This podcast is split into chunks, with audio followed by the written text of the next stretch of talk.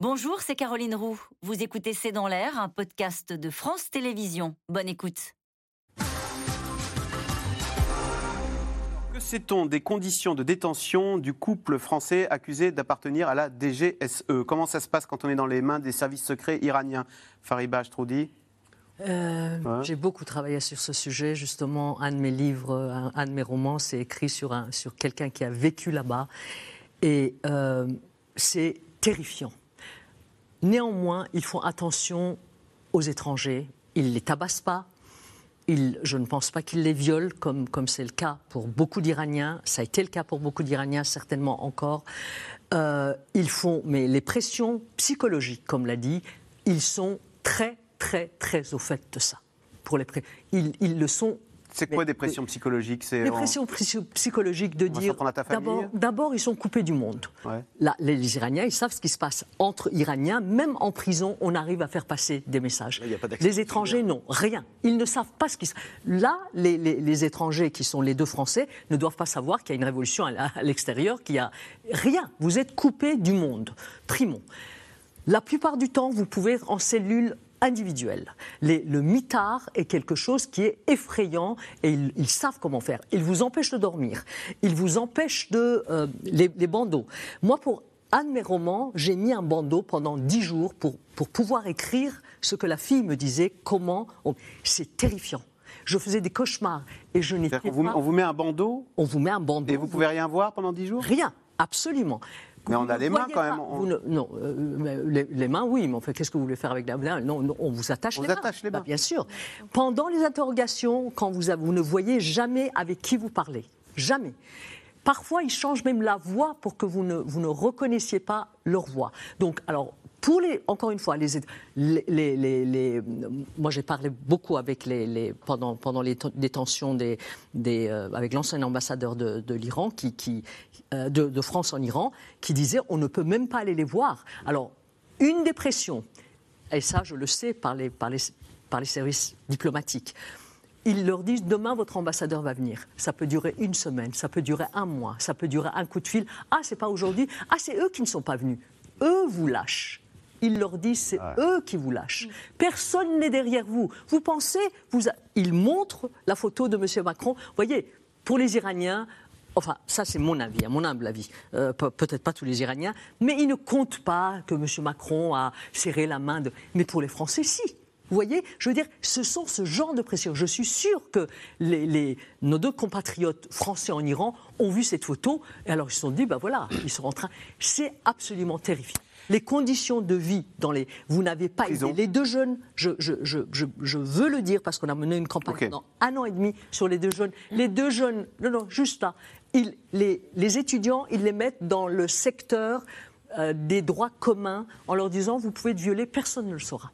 Alors, David Rigoulet-Rose, les manifestations ont-elles lieu dans tout le pays? Est-ce que c'est quand même uniquement une manifestation des grandes villes, de ceux qui sont connectés, ou est-ce que c'est tout le Pas pays seul- qui est... Pas seulement, maintenant c'est vraiment, euh, c'est vraiment partout. hein. Ouais. Donc, et ça touche, c'est transclasse sociale et c'est ouais, et transgénérationnel. transgénérationnel Donc les grands-parents qui ont, qui ont peut-être bien accueilli la révolution de 79, euh, Éventuellement, l'ayatollah Khomeini. et comprennent effectivement que les jeunes n'en peuvent plus. Et certaines grand-mères, d'ailleurs, disent euh, on vous soutient, je veux dire, on comprend. Absolument. Euh, et, et avec des slogans qui sont quand même maintenant euh, euh, vivre ou mourir. C'est c'est ça. Et ils comprennent qu'il n'y a, il y a pas d'avenir. Et donc, euh, les familles, finalement, soutiennent, même si elles n'auraient pas été à l'initiative, évidemment, de, de cette dynamique aujourd'hui. Et puis, les, les familles se sentent touchées parce que ce sont des jeunes hein, qui sont tués. Donc, ils se disent, ça pourrait être nos enfants, quoi. Donc, euh, quel que soit le milieu social, etc., aujourd'hui, oui, il y a, il y a une forme de, bah, d'élargissement, de, effectivement, de cette contestation euh, à l'ensemble de la société civile iranienne. À vous entendre, tôt ou tard, ce régime finira par tomber. Et ça pourrait être ce mouvement? Alors, le, le régime, il est condamné. Il est condamné. façon. Mais la question, c'est quand euh, ça sera effectivement euh, une chute. Ça, on peut pas le dire. Euh, mais c'est c'est toujours le problème de, ces- de ce type de régime. Qui, qui ordonne la répression? Est-ce que ceux qui ordonnent la répression, à un moment, n'ont pas la, la main qui tremble en se disant mais euh, qu'est-ce que je fais là? Et Alors- Jusqu'où ils obéissent? Pour l'instant, ils n'ont Non, pas la main qui tremble. hein. Euh, en revanche, ceux qui pratiquent la répression, il y a une forme d'épuisement hein, qui commence à sortir, c'est-à-dire euh, de doute et d'épuisement de voir la résistance qui est en face et, euh, et de fatigue, euh, tout simplement parce que c'est permanent. Et ça, c'est assez différent par rapport au mouvement précédent. Et Oui. Oui, oui, et ils n'ont pas encore fait appel euh, aux gardiens de la Révolution ni à l'armée l'armée. régulière, mais le jour où ils le feront, euh, ça va basculer des choses, je pense. C'est-à-dire que c'est l'armée qui viendrait mettre de l'ordre dans les rues de Non, Téhéran? mais l'armée, euh, justement, Ouais, le, le jour où et ça, va, ça peut basculer, c'est Elle pourrait basculer du côté des, des, des, des- des manifestants, des c'est-à-dire que l'armée peut refuser de le bah, faire. Et d'ailleurs, on entend dire, on est là pour sauvegarder, pour euh, enfin, sauvegarder les- l'intégrité territoriale du pays. On n'est pas là pour tuer les jeunes et les enfants. Euh, il y a neuf enfants aussi qui ont été tués dans- lors des manifestations. Justement, ah bah, c'était la question, l'armée pourrait-elle euh, changer de camp? Mais vous y avez répondu. hein. Euh, les manifestants ont-ils des leaders identifiés?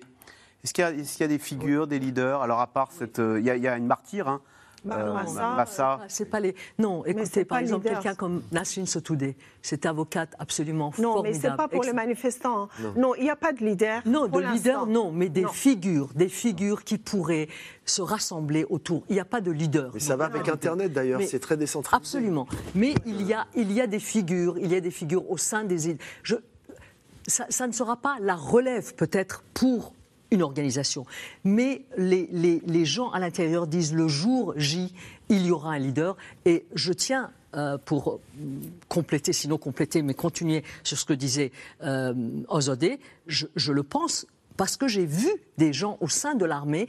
D'abord, c'est pas par hasard que M. Khamenei change constamment les, Ah, le, le- le guide les suprême le guide Ouais. suprême. Il a peur de son armée? Bien sûr. Bien sûr. Et surtout, l'armée des- régulière des gardiens. va peur. Il a peur d'un coup d'État militaire ils ont- Oui. Oui, oui, Écoutez, oui, oui, il y a ça, ça, ça a été depuis un an et demi, deux ans. Euh, je, je le, je le redis, il- avant que Monsieur euh, le guide suprême appointe Monsieur Raisi comme président, il y avait un général de l'armée qui avait l'aval des, des milieux économiques parce qu'il veut ouvrir le pays. N'oublions pas qu'ils tiennent, la- la- qu'ils tiennent toute l'économie. Les post tiennent toute l'économie du pays et effectivement, ils ne veulent pas lâcher en plus. Et au sein de cette armée, que ce soit les gardes de la révolution, il y a On va le nationalisme, comme ce qu'elle a dit, compte. Donc oui, l'armée a un rôle énorme. Énorme. David, David Rigoulet-Rose, juste sur Internet, euh, vous disiez tout à l'heure, il n'y a pas de leader, il y a Internet. Est-ce que, au fond, les réseaux sociaux jouent un rôle très important dans cette révolte et, et ça permet, les réseaux sociaux permettent aujourd'hui finalement de se passer de leader parce que justement c'est un mouvement vertical, Alors- horizontal, je veux dire. Oui, c'est la force et la faiblesse hein, de, de ce type de mouvement. C'est-à-dire la force parce que c'est très difficile de, de, de contrôler. Il n'y a pas de leader euh, attitré. Euh, c'est d'ailleurs pas un hasard si le régime met tout son, toute son énergie à verrouiller Internet. Alors ils arrivent à contourner par les systèmes VPN, etc. Il y a quand même des, des éléments qui sortent. hein. Mais euh, donc c'est l'expression même, effectivement. C'est associé à cette jeunesse qui est connectée, qui est ce que, ce que disait Asni avait dit tout à l'heure, très connectée, qui connaît bien, qui maîtrise bien tous ces outils, qui, est, euh, qui a un bon niveau justement Et de quand elle entend l'ayatollah Ramenei dire c'est la faute d'Israël, Non mais ça les, ça les fait, enfin je veux dire, pour eux il est, il est hors sol. Vous avez vu Ah, comment ils ont déchiré sa sol. photo Donc, euh, et alors, c'est la force, mais aussi la faiblesse, parce qu'effectivement, euh, et c'est le pari du, gou- du gouvernement, enfin des autorités, c'est qu'à partir du moment où il n'y a pas de structuration d'une alternative politique euh, qui, est, qui est incarnée par, par des leaders, bah, c'est très difficile aussi de transformer cette, cette, cette dynamique en quelque chose, en une, en une- une alternative politique. Et si des hommes connus ou pas se coupaient une mèche de cheveux, comme les actrices, cela aurait-il plus d'impact Asni Abidi, c'est un mouvement de femmes, euh, mais qui est quand même soutenu par les hommes. Euh, Il n'y a pas que les femmes en Iran qui se rebellent. Oui, mais il n'y a, pas- il y a pas seulement avec les cheveux qu'on peut montrer sa solidarité. Je pense qu'il y a plusieurs moyens. De genre, manifester hommes et femmes, c'est un acte de solidarité très important euh, pour les, pour les Iraniennes ici euh, en Europe et dans d'autres dans De mettre le foulard, par exemple. pays. On voit, on voit des Iraniens se couper les cheveux dans les rues aussi euh, Non?